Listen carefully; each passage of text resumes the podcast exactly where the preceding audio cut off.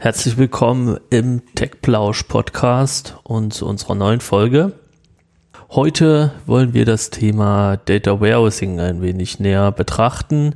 Was ist das eigentlich? Ähm, brauche ich das? Brauche ich das nicht? Und ähm, ja, was gibt es da vielleicht so für Herausforderungen und äh, Sachen zu beachten?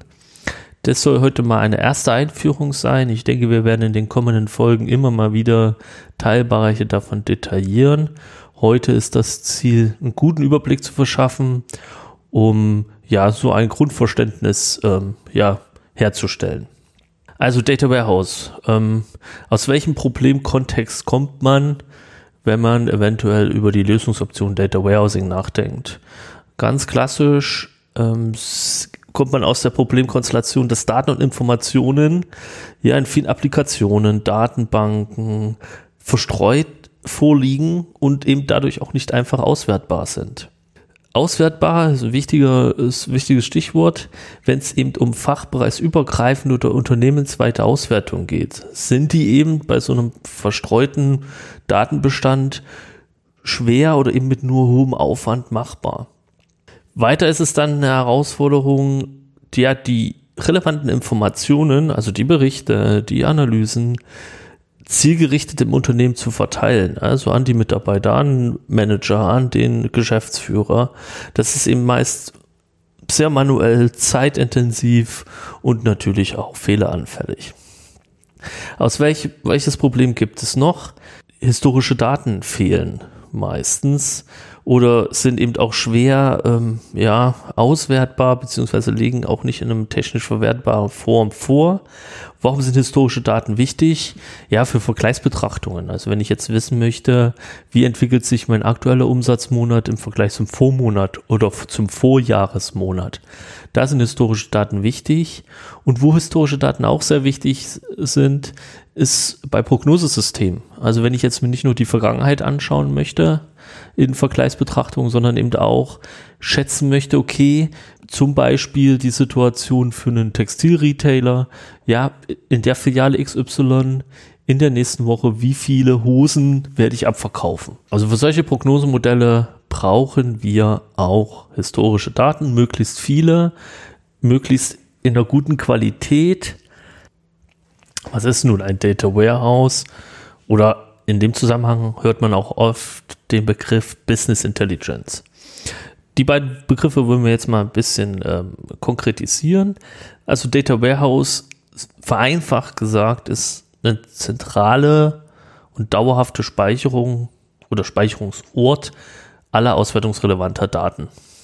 Also klassisch, wenn man da jetzt gar nicht so tief in die Technologien gehen möchte, ist es eine Datenbank, die nach einer gewissen Struktur aufgebaut ist und ähm, alle quellsystemrelevanten Informationen, die ich für meine Auswertung brauche, die ich für meine Prognosesysteme brauche, liegen dort eben zentral gespeichert ab und wichtig dauerhaft. Also die historische Datenspeicherung ist eben ein sehr wichtiger Aspekt.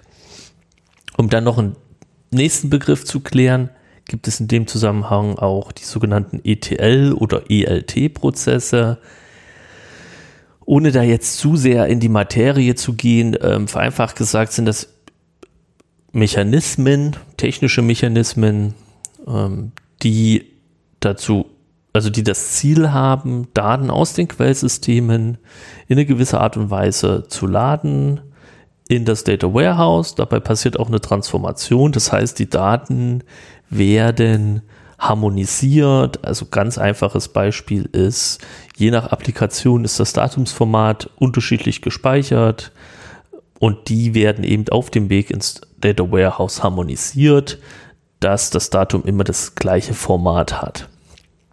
Ähm, diese ETL-Prozesse in der Vergangenheit, in der Historie vom Data Warehousing waren zumeist, ich sage jetzt mal, manuell entwickelt. Also für jede Tabelle aus dem Quellsystem gab es mindestens einen ETL-Prozess, den, den ein sogenannter ETL oder Data Warehouse Entwickler entwickelt hat.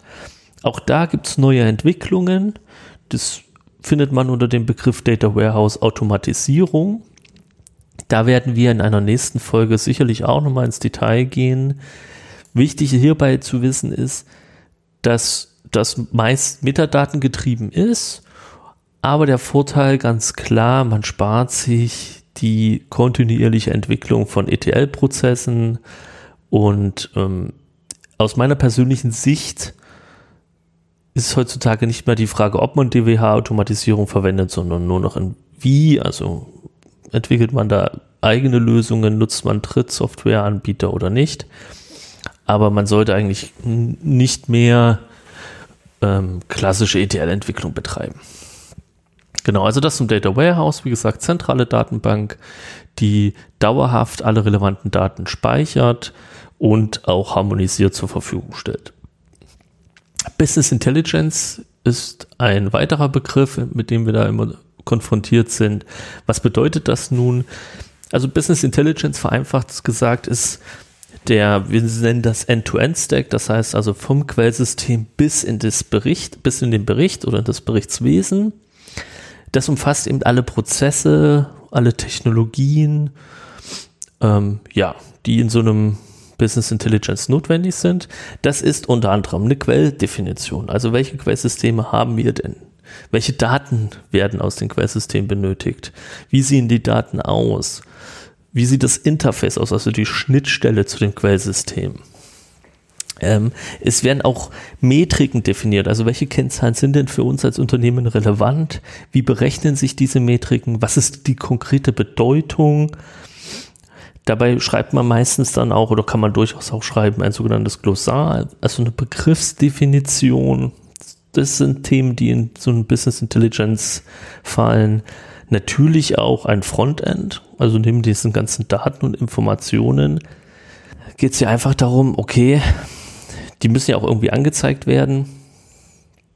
Ähm, der Endanwender äh, möchte sich ja nicht durch unzählige Zahlenkolonnen ähm, wühlen, sondern eben ein Frontend haben, sei es jetzt ein Dashboard, wo man relativ schnell sieht, wie die Situation ist, die wichtigsten Kennzahlen angezeigt, Standardberichte, auch ähm, eigene Berichte, die man so ad hoc erstellt. Das ist eben sowas, wo, was, wofür ein BI-Frontend da ist. Und wie gesagt, zum Business Intelligence gehört auch der Themenkomplex Prognosesysteme, wenn es eben darum geht, nicht nur die Vergangenheit zu betrachten und deren Entwicklung, sondern eben auch zu prognostizieren und daraus aus den Prognosen konkrete operative Handlungen abzuleiten. Das sind mal so die groben Begrifflichkeiten. Da gibt es natürlich noch viel mehr. Wie gesagt, in den zukünftigen Podcast-Folgen werden wir da immer mal auf Teilbereiche drauf eingehen.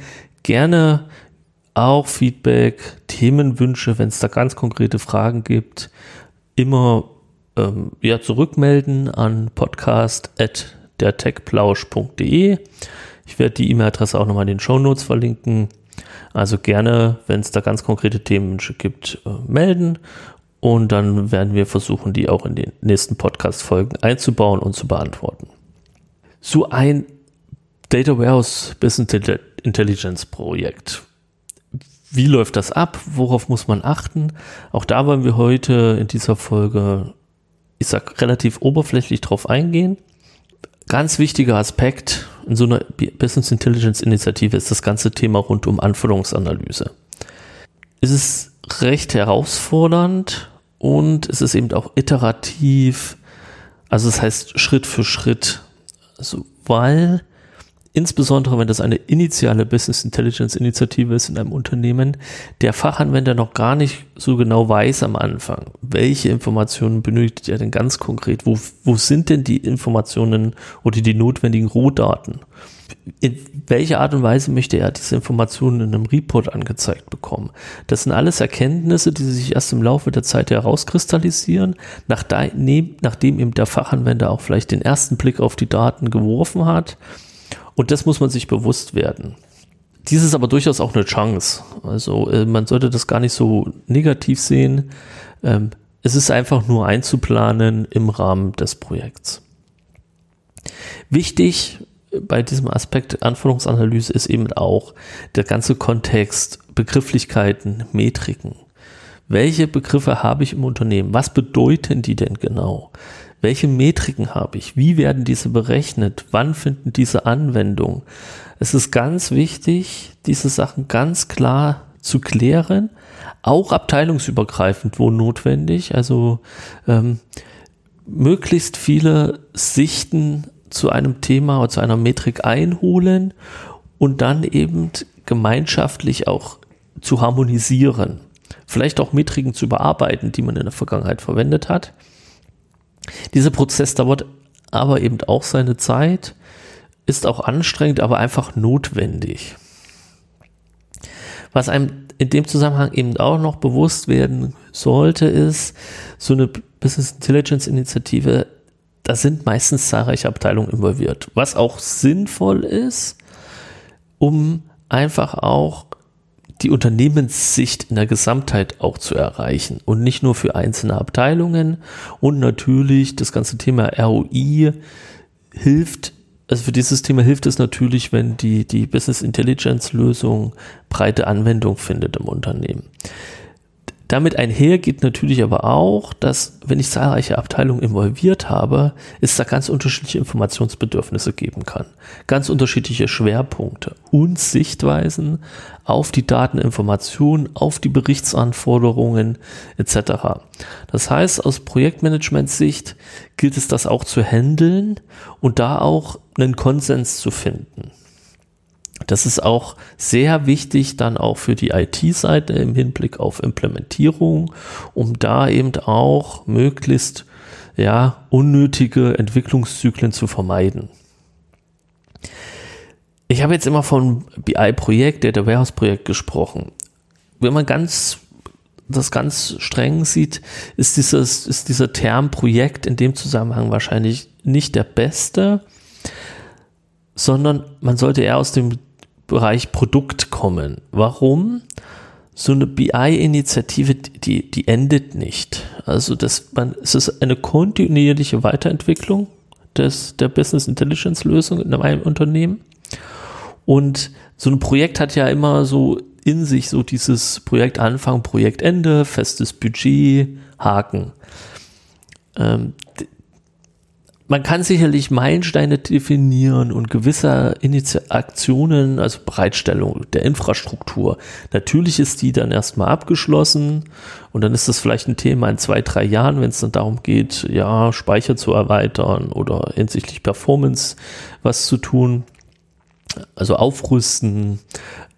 Aber als in der Gesamthaft gesehen ist so Business Intelligence nicht zu Ende es gibt immer wieder neue Anforderungen, neue Berichte, neue Metriken, Quellsysteme ändern sich und deswegen ist da eine kontinuierliche Weiterentwicklung notwendig.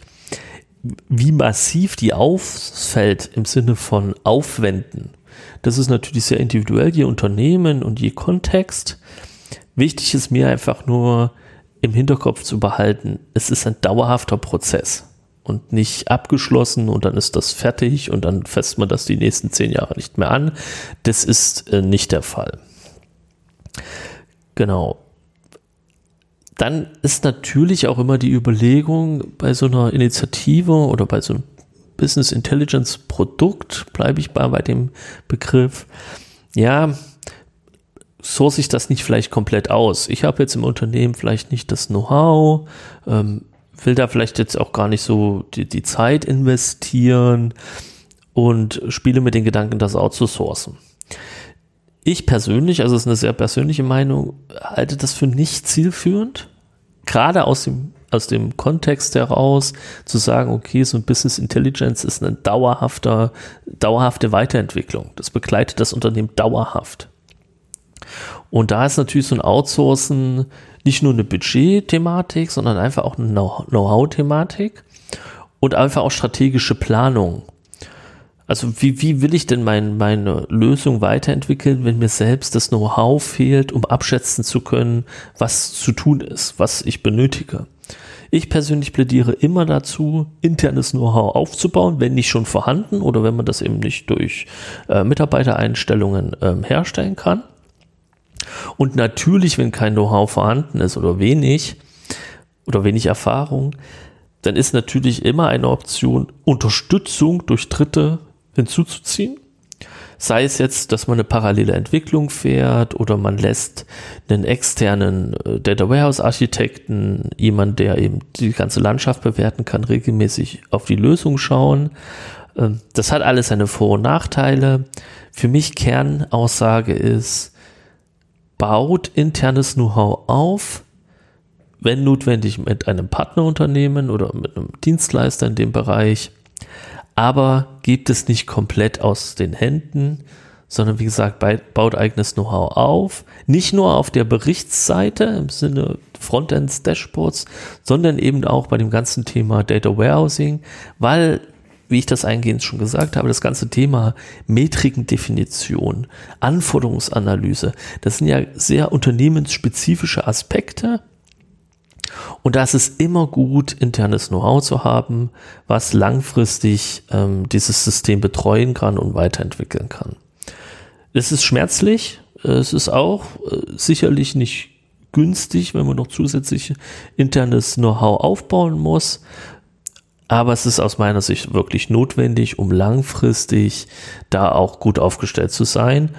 Und heutzutage, wenn man das so lapidar sagen möchte, sind eben Daten und Informationen im Unternehmen ganz wichtig, um eben auch am Markt schnell bestehen zu können, sein, seine Kunden zu kennen, die, die, die, die Marktlage zu kennen und eben zum Beispiel durch Prognosesysteme zu prognostizieren, operativ effizient und effektiv arbeiten zu können. Und ja, das ist so mein Plädoyer für Aufbau internes Know-how daran anschließt sich gleich das Thema, okay, wenn ich das jetzt aufbauen möchte als Unternehmen, welche Rollen, welche Skills benötige ich denn da überhaupt? Da will ich jetzt mal auf, ich sag mal, vier wesentliche Rollen eingehen. Ich betone bewusst Rollen, das hat jetzt wenig was mit konkreten Headcount zu tun oder Personen, sondern Rollen und deren Funktion. Und dann muss man natürlich je nach Unternehmenskontext sehen, wie viele echte Personen, Mitarbeiter dahinter stehen. Eine notwendige Rolle ist natürlich ganz klar der DWH-Entwickler, der eben das DWH, vereinfacht gesagt, der zentrale Speicher der, der Daten aufbaut, der eben diese ETL-Entwicklung treibt. Sei es jetzt klassische ETL-Entwicklung oder dieser Ansatz DWH-Automatisierung, was ich eingehend erwähnt hatte. Das ist so der, des, das Aufgabengebiet des DWH-Entwicklers. Ohne da jetzt zu sehr in die Tiefe zu gehen, es gibt eben auch ein DWH-Datenmodell, welches aufzubauen ist. Und das ist alles so, was in dem, in dem Verantwortungsbereich dieses DWH-Entwicklers liegt. Es ist natürlich das Ziel, dass der DWH-Entwickler, die man dann hat als Unternehmen, einen gewissen Erfahrungsschatz mitbringt, um sicherzustellen oder ja, um ja sicherzustellen, dass die langfristige Entwicklung und die, die Basis des Data Warehouses auf guten Füßen steht. Als nächstes ein Thema, was leider immer mal wieder unterschätzt wird, ist das, die, die Rolle des Datenbankarchitekten, äh, sorry, Datenbankadministrators. Der Datenbankadministrator in diesem Kontext ist insbesondere für das Thema Performance ja auszuzeichnen. Weniger jetzt um die eigentliche Installation, sage ich jetzt mal, so einer Datenbank. Die kann auch eine gewisse Komplexität mit sich bringen, das steht außer Frage. Wichtig ist mir da immer jemanden zu haben, der sich mit der Technologie auskennt, also mit dem Datenbanksystem, welches dann konkret eingesetzt wird und dort eben auch insbesondere im Hinblick auf Performance. Das wird natürlich immer akuter und wichtiger, je mehr Daten man verarbeitet und der Daten, ja, die, die Datenmenge ansteigt, weil wir haben ja gesagt, das Data Warehouse speichert unsere historischen Daten. Also wir wollen da gar nicht löschen im Data Warehouse. Und damit ist klar, dass es einfach notwendig ist, jemanden zu haben, der auch mit der steigenden Datenmenge, mit dem, mit der hohen Abfrage ja, also mit den vielen Abfragen, die dann auf so ein System laufen hinsichtlich der, der Berichte, sich einfach auskennt und weiß, okay, was sind die Stellschrauben, um so ein System performant zu halten, um eben geringe Antwortzeiten zu gewährleisten für die Auswertesysteme und insgesamt eben auch gut aufgestellt ist, um jede Nacht beispielsweise neue Daten in dieses Data Warehouse zu laden. Die nächste wichtige Rolle ist der BI-Architekt oder Data Warehouse Architekt oder da gibt es wieder verschiedene Begrifflichkeiten. Im Kern geht es einfach darum zu sagen, okay, unser Business Intelligence Stack, also unsere End-to-End-Lösung, also die Quellsysteme mit dem Data Warehouse, mit dem BI Frontend, mit dem Prognosesystem, also da ganze, ganze, ganz verschiedene Komponenten in so einer Landschaft geben, benötige ich halt jemand, der sagt, okay, wie sieht denn dieses, dieser BI-Stack in der gesamten IT-Landschaft aus? Was gibt es Sachen zu beachten? Auch im Hinblick auf Zugriffsmechanismen, im Hinblick auf Antwortzeiten, im Hinblick auf Guidelines zur Entwicklung, zum Berichtswesen etc. Das sind alles so Teilaspekte, wo ein BI-Architekt einfach notwendig ist, um mit dem Ziel, langfristig eine gesunde Architektur aufzubauen. Und die letzte Rolle, die haben wir bisher nur bei der Anforderungsanalyse so ein bisschen angeschnitten, die aber ganz essentiell ist, also BI-Initiative, ist der Business Analyst. Was macht jetzt der Business Analyst? Wie eingangs erwähnt, habe ich fachliche Anforderungen. Ich möchte Metriken berechnen. Ich habe gewisse Informationen, Stammdaten, Bewegungsdaten als Fachbereich, die ich fachlich kenne, die ich aber natürlich technisch nicht beschreiben kann oder nur im sehr begrenzten Maße. Auf der anderen Seite steht jetzt mein Data Warehouse Entwickler, der sehr technisch fokussiert ist, der eben den technischen Stack zu betreuen hat, der die Entwicklung treibt, der eben im Tagesgeschäft wenig mit der Fachlichkeit zu tun hat. Gerade wenn es eben um Details geht. Und da ist der Business Analyst die Rolle, die eben zwischen diesen beiden ja, Extremen, sage ich jetzt mal, dazwischen steht und vermittelt und eben auch beide miteinander ja auf eine Ebene bringen kann. Das heißt, der Business Analyst kennt den Fachanwender und dessen Bereich sehr gut. Er weiß genau, er kennt das Tagesgeschäft, er kennt die Anforderungen. Und auf der anderen Seite hat der Business Analyst aber ein recht solides technisches Verständnis auch. Er ist sicherlich kein DWH-Entwickler, aber er kann eben diese Fachanwendersicht gut übersetzen für den Entwickler und auch in die andere Richtung. Also wenn der Entwickler nochmal so eine Rückfrage hat, der tut sich vielleicht schwer, die fachlich sauber und, und verständlich und korrekt abzubilden. Und auch da hilft der Business Analyst. Also er ist für beide Partner in so einer Initiative der Ansprechpartner und hilft eben auch während der Entwicklung, hilft auch in der Evaluierung von Entwicklung. Also wenn dann jetzt ein Bericht entwickelt wurde, ist dann auch ein Business Analyst jemand, der da gleich mit von Anfang an draufschaut, im Zusammenhang, in Zusammenarbeit mit dem Fachanwender klärt, okay, ist das die Anforderung? Passt das für uns so? Wollen wir da eine Änderung haben? Gibt es da Fehler? Gibt es da Missverständnisse? Also so ein Business Analyst als Rolle und meistens braucht man dann im Laufe der, der, der Produktentwicklung auch mehrere, je Fachanwenderbereich, ist eine sehr, sehr essentielle Rolle und sollte nicht unterschätzt werden. Also die ist sehr wichtig und ist gerade so aus technischer Sicht ein sehr guter Ansprechpartner. Genau, also das sind mal jetzt so die, die vier Rollen. Also wir brauchen DWH-Entwickler, Datenbankadministrator mit Fokus Performance, BI-Architekten als Rolle und den Business Analyst als Rolle. Das sind mal so die Hauptrollen. Wie gesagt, wie die dann personell besetzt werden, ist natürlich abhängig vom Unternehmen, vom Kontext, sicherlich auch vom, ich sag mal, vom Druck, wie schnell das Produkt so die erste Reife ähm, Stufe erreicht haben soll das ist immer individuell. Natürlich zum Beispiel beim DWH-Entwickler wäre es schon sinnvoll, zwei Personen zu haben, weil die eine, wenn man jetzt nur eine hat, die kann krank werden, die kann das Unternehmen verlassen, aus welchen Gründen auch immer. Und dann geht halt dieses ganze Know-how. Ähm, deswegen ist das natürlich nicht schlecht, wenn man da mindestens zwei hat, aber wie gesagt, das kommt dann ganz konkret vom, äh, ist dann ganz konkret ähm, Unternehmenskontext festzumachen. Genau. So, jetzt haben wir dann schon mal gesprochen, welche Probleme man mit einem Data Warehouse lösen kann. Wir haben jetzt schon mal gesprochen, wie so ein Produktmanagement, Projektmanagement aussehen kann. Wir kennen jetzt die Rollen. Und jetzt ist natürlich eine legitime Frage. Ja, und jetzt, wie können wir anfangen? Was, was, wo können wir anfangen? Und zunächst schicke ich da eins voraus. Ich bin großer Fan davon, insbesondere wenn man so eine initiale Business Intelligence Initiative startet. Ich bin großer Fan davon, Open Source Möglichkeiten zu nutzen. Und um das noch ein bisschen zu spezifizieren, lizenzkostenfreie Open Source Möglichkeiten zu nutzen. Einfach um nicht von Anfang an so eine, so eine Initiative schon mit nicht geringen Lizenzkosten zu belasten. Also ich will da gar nicht zu sehr ins Detail gehen, aber wenn man jetzt als Data Warehouse Datenbank, also wo man die Daten zentral speichert, einen SQL-Server oder eine Oracle-Datenbank ähm, verwenden möchte, da kann gerne immer jeder nachschauen, was da die Lizenzkosten sind. Da ist man gut und gerne im fünfstelligen Bereich.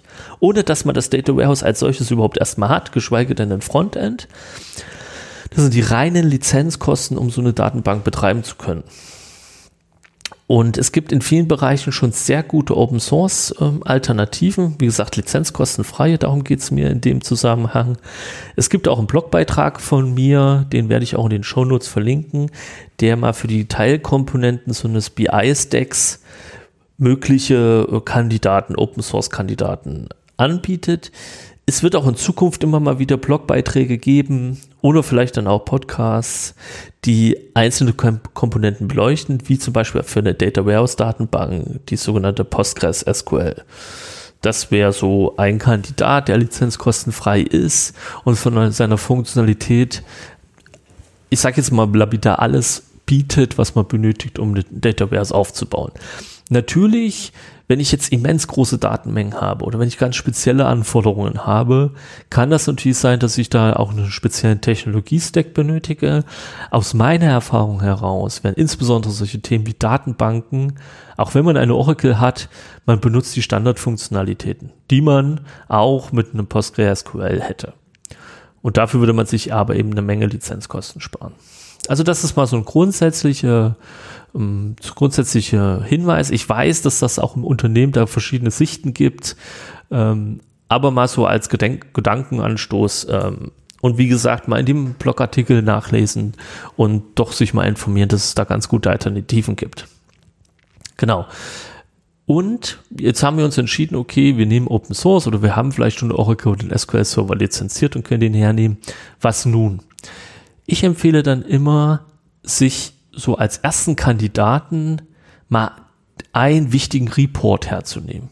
Also ein Bericht, der Stand heute sehr zeitaufwendig ist, manuell, fehleranfällig, der aber eben vielleicht auch sehr wichtig ist, ja, der einen hohen Impact hat, der, weil er viel genutzt wird. So einen Bericht herzunehmen und diesen Bericht mit dem neuen BI-Stack, also Quellsystemanbindung ETL-Prozess, Data Warehouse, Business Intelligence Frontend, für diesen einen Bericht mal zu bauen. Warum ist das sinnvoll?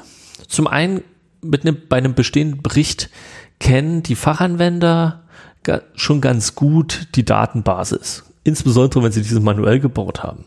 Sie kennen auch die Ergebnisse, also man kann dann sehr gut vergleichen den bestehenden Report versus die, dieser neuen Implementierung.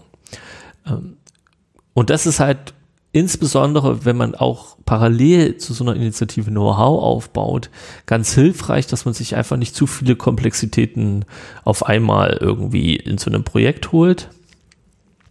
Deswegen die Empfehlung, einen wichtigen Report wie gesagt, zeitaufwendig. Man kann natürlich auch einen komplett neuen nehmen, dass man sagt, Mensch, diese, diese Kennzahl oder diesen Bericht in der Art und Weise, den wollten wir schon immer so haben, konnten wir bisher noch nicht umsetzen.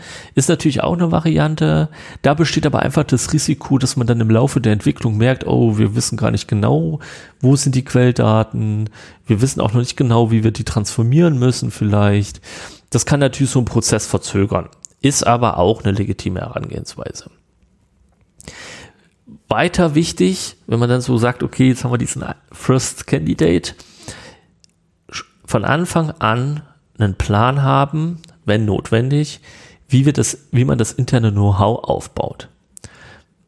Plus, wie man externe Unterstützung einbindet, wenn notwendig. Also, ich, ich kenne diese Herangehensweise, dass man dann als Unternehmen sagt, na gut, ich habe jetzt hier kein Know-how, ich habe hier einen Mitarbeiter, den, der kann sich das dann irgendwie anlernen, dem setzen wir einen externen Dienstleister oder Berater zur Seite und dann wird das schon werden irgendwie und nach einem halben Jahr hat man dann die Erwartungshaltung, dass der interne Mitarbeiter das übernehmen kann. Das reicht leider meistens nicht. Ich plädiere dafür, wirklich einen richtigen Plan zu haben. Wie baue ich Know-how auf? Ja, welche Mitarbeiter sind in diesem Pool, die ich jetzt fortbilden möchte? Wie läuft die Fortbildung? Natürlich konkret dann mit einem externe Entwickler zusammensetzen. Das ist natürlich wichtig und notwendig, aber vielleicht biete ich auch zusätzlich Schulungen an. Vielleicht fange ich auch an, so Learning Milestones zu definieren, dass ich sage, okay, Mensch, nach einem Monat schauen wir mal, kann der Mitarbeiter dann schon den und den Task eigenständig umsetzen, ja oder nein? Und wenn nicht, was benötigt er noch, dass er das bekommt? Ähm, das ist, glaube ich, ganz wichtig, dass man da aktiv auch dieses interne Know-how aufbaut und das jetzt nicht komplett ja, dem Mitarbeiter überlässt im Sinne von, irgendwie wird sich das schon regeln. Ähm, genau. Die externe Unterstützung, wie gesagt, kann zum einen sein, dass man konkret Entwicklungsleistungen sich einkauft. Wenn man das nicht möchte, aus welchen Gründen auch immer oder auch nicht benötigt, ist es dennoch auch eine Empfehlung wert zu sagen, okay, dann hole ich mir vielleicht aller zwei Wochen, einmal im Monat, wie auch immer dann der Zeitturnus zu definieren ist, jemand, der extern mal draufschaut, um das mal so äh, simpel zu sagen, so Mini-Audits, Review, was ist da passiert. Einfach auch, um dieses Risiko zu minimieren, dass man sich total verläuft und dass man dann eine Architektur baut und eine Lösung baut, die mittellangfristig nicht trägt. Auf der anderen Seite muss ja natürlich klar sein, wenn man extern jemanden dazu holt, der jetzt vielleicht nur einmal im Monat, einen Tag sich die, diesen Stack anschaut, der kann natürlich nicht sehr in die Tiefe gehen. Das äh, ist ziemlich schwierig bis fast unmöglich. Insbesondere diese DWH-BI-Lösung und ihre konkreten Ausprägungen, also die Metriken, die Anforderungen, sind halt unternehmensspezifisch. Die muss so jemand dann auch erstmal aufsaugen, filtern, was sind die relevanten Informationen und dann kann er sowas bewerten. Aber wie gesagt, zusammenfassend, nichtsdestotrotz ist das eine gute Möglichkeit, um einfach sicherzustellen, dass man da eine Lösung baut, die sich mittelfristig trägt. Was ich auch wichtig finde, also wir haben jetzt gesagt, okay, wir haben diesen einen Report, den fangen wir jetzt an zu bauen, vielleicht mit Open Source Lösungen. Wir haben da interne Mitarbeiter dran, wir haben externe Unterstützung was, was kann man jetzt noch von Anfang an auf dem Schirm haben? Ich persönlich finde immer auch ganz wichtig, ich nenne es jetzt mal Anwenderschulung, von Anfang an mit zu, ähm, ja, zu planen und durchzuführen. Was heißt jetzt Anwenderschulung? Wir haben ja gesagt, so ein BI-Stack hat am Ende einen Report, einen Bericht, ein Dashboard, hat ein Prognosesystem, also was ein Prognosewerte liefert. Kann ja ganz verschiedene Ausgaben haben am Ende dieser Kette. Und da finde ich es wichtig, möglichst früh auch die Anwender schon zu involvieren in solchen Schulungen oder kurzen Sessions, wo man denen einfach zeigt, welche neue Funktionen es gibt, wie man die benutzt, welche Grenzen vielleicht diese Funktion auch hat. Ich kenne, dass das in solchen Initiativen immer recht lange gewartet wird und man, ja, das muss erst alles fertig sein und ganz am Ende. Ich finde, möglichst früh Anwender involvieren. Ich sage mal auch so die normalen Anwender, jetzt nicht nur die Key-User und Stakeholders, sondern auch die normalen Anwender, die dann in Zukunft das im Tagesgeschäft nutzen sollen, weil einfach grundsätzlich unterstreicht das den Gedanken, dass die BI-Landschaft von möglichst vielen oder allen benutzt wird, also wir eine hohe Verbreitung im Unternehmen haben und durch dieses frühe ja, Involvieren dieser Anwender kriegen wir auch viel früher Feedback. Die Anwender machen sich viel früher vertraut mit dem System und vertraut machen geht einher auch mit Vertrauen aufbauen, weil in so einer Initiative werden auch mal Fehler passieren. Und wenn man dann Anwender hat, die da aber schon ein Grundvertrauen in dieses System haben, können die auch über gewisse Fehler hinwegsehen, beziehungsweise sind toleranter im Sinne von, okay, ja, das ist jetzt der Fehler, der, der stört zwar jetzt ein bisschen, aber ich habe das Vertrauen, dass das in ein, zwei, drei, vier Wochen dieser Bug gelöst ist und dann macht das ja mein System grundsätzlich nicht schlecht. Genau, also frühzeitiges Feedback und einfach so Vertrauen schaffen zwischen dieser Lösung, die da irgendwo entwickelt wird und dann dem, ja, ich muss es jetzt ganz konkret ja tagtäglich verwenden. Ähm, das ist doch schon eine sehr, sehr gute Lösung. Und deswegen plädiere ich, wie gesagt, dafür, frühzeitig die Lösung den Anwendern zu zeigen. Auch wenn die sich noch ändern wird, auch wenn dann, ähm, ja, wenn dann gewisse Sachen vielleicht wegfallen, anders sind. Ich glaube dennoch, dass das eine gute Möglichkeit ist, die, in kleinen Schritten die Anwender an diese Lösung heranzuführen. Weil wenn man dann nach einem halben Jahr oder einem Jahr diese Anwenderschulung macht, meistens ist dann schon das Budget ziemlich an der Grenze, dann ist dann auch ein Zeitdruck da und dann fallen solche Schulungen dann ganz schnell mal unter den Tisch oder werden sehr verkürzt, ähm, ja, durchgeführt und wenn dann Feedback kommt, dann ist halt der Geldtopf alle und dann verschiebt man das und dann ist von Anfang an so eine Grundunzufriedenheit da und das kann man einfach vermeiden, wenn man eben sehr früh schon auch den, ich sage jetzt mal, Anführungsstrichen normalen Anwender an das System heranführt. Genau, das ist jetzt mal so heute dieser Data Warehouse Business Intelligence High Level Überblick gewesen. Nochmal zusammenfassend, Business Intelligence als Gesamtheit ist das vom Quellsystem oder von den Quellsystemen bis zum Dashboard, bis zum Report die komplette Kette mit all seinen ähm, Details, sei es technischer Natur, fachlicher Natur, Architektur, äh, operative Themen, Steuerungsthemen, auch rechtliche Themen. Das ist alles so in diesem Bereich Business Intelligence zu verorten. Data Warehouse ist eine Teilkomponente. Das ist der zentrale Ort, wo die historischen Quellinformationen abgelegt werden transformiert werden oder wir sagen auch harmonisiert werden. Das heißt, in einem einheitliches Format für Berichte zur Verfügung gestellt werden. Dieses Daten von A nach B bewegen, also von der Quelle in das Data Warehouse, passiert über sogenannte ETL oder ELT, Extract, Transform, Load Prozesse. Sehr technisches Konstrukt. Ähm, und da gibt es eben auch den Ansatz dieser DWH-Automatisierung, um da dem ein bisschen Einhalt zu gebieten aus technischer Sicht. Da wollen wir gar nicht jetzt ins Detail gehen in der Zusammenfassung. Genau, das ist so Business Intelligence Data Warehouse ETL. Bei dem, wenn man so ein Produkt Business Intelligence in, in dem Unternehmen etablieren möchte, muss ein klar sein, dass das so eine iterative Anforderungsanalyse ist. Viele beteiligte Parteien mit unterschiedlichen Interessen und Bedürfnissen. Das ist halt so die Herausforderungen in der Entwicklung, dass man die in Einklang bringt. Es ist wichtig, einheitlich im Unternehmen zu definieren, was sind meine Begrifflichkeiten, was sind meine Metriken, wie werden die berechnet, wann sind die gültig, was bedeuten die genau. Das ist ein ganz zentrales Thema. Und wichtig ist, wenn nicht vorhanden im Unternehmen, dann Know-how aufbauen für die Data Warehouse BI Entwicklung um mittel- bis langfristig das Thema eigenständig betreuen zu können und auch flexibel zu sein bei Weiterentwicklung und auch schnell zu sein, dass man einfach schnell erfassen kann, okay, was muss ich jetzt tun für den nächsten Schritt? Genau. Und nochmal kurzer Hinweis zu dem Blogartikel. Wie gesagt, den werde ich in den Shownotes verlinken.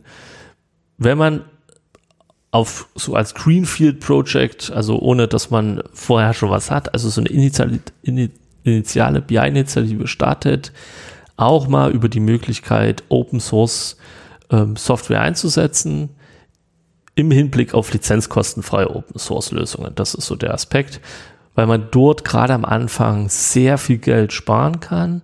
Und das sage ich auch mal explizit dazu, wenn ich jetzt sage am Anfang Open Source, das meint nicht, dass man nach einem Jahr das migrieren muss. Zum Beispiel diese PostgreSQL-Datenbankgeschichte im Vergleich zu Oracle oder SQL-Server ist eine absolut Production Ready Datenbank gibt es mittlerweile in Version 12, also da ist auch eine lange Historie, sehr viele Funktionalitäten, die wir im Data Warehouse Umfeld sehr gut nutzen können. Also es ist kein System, was man jetzt in einem Jahr, zwei migrieren muss. Wie Wie gesagt, es kann natürlich spezielle technische Anforderungen oder, oder fachliche Anforderungen geben, die es bedürfen, eine spezielle Technologie zu wählen.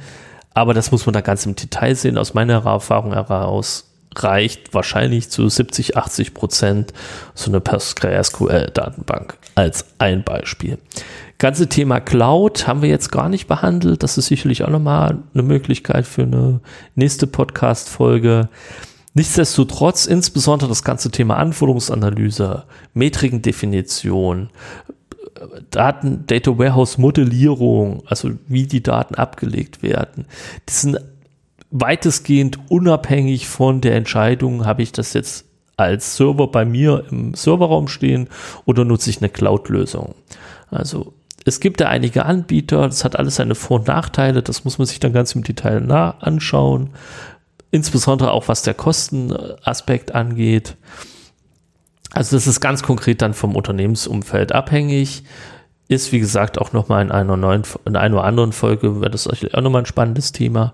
Und ich verweise da auch nochmal auf die Möglichkeit, über podcast at dertechplausch.de Feedback, Fragen, Themenwünsche einzureichen. Eben vielleicht gibt es den einen oder anderen, der sich für dieses Thema Data Warehouse in der Cloud verstärkt interessiert. Dann einfach an diese E-Mail wenden und ich versuche das dann in den nächsten Folgen einzubauen und Fragen zu beantworten. Also immer wieder gerne. Genau. So, das war die Folge für heute. Data Warehousing Business Intelligence, eine Einführung nenne ich sie jetzt einfach mal. Ich freue mich, wenn ihr abonniert und äh, wir hören uns dann in der nächsten Folge.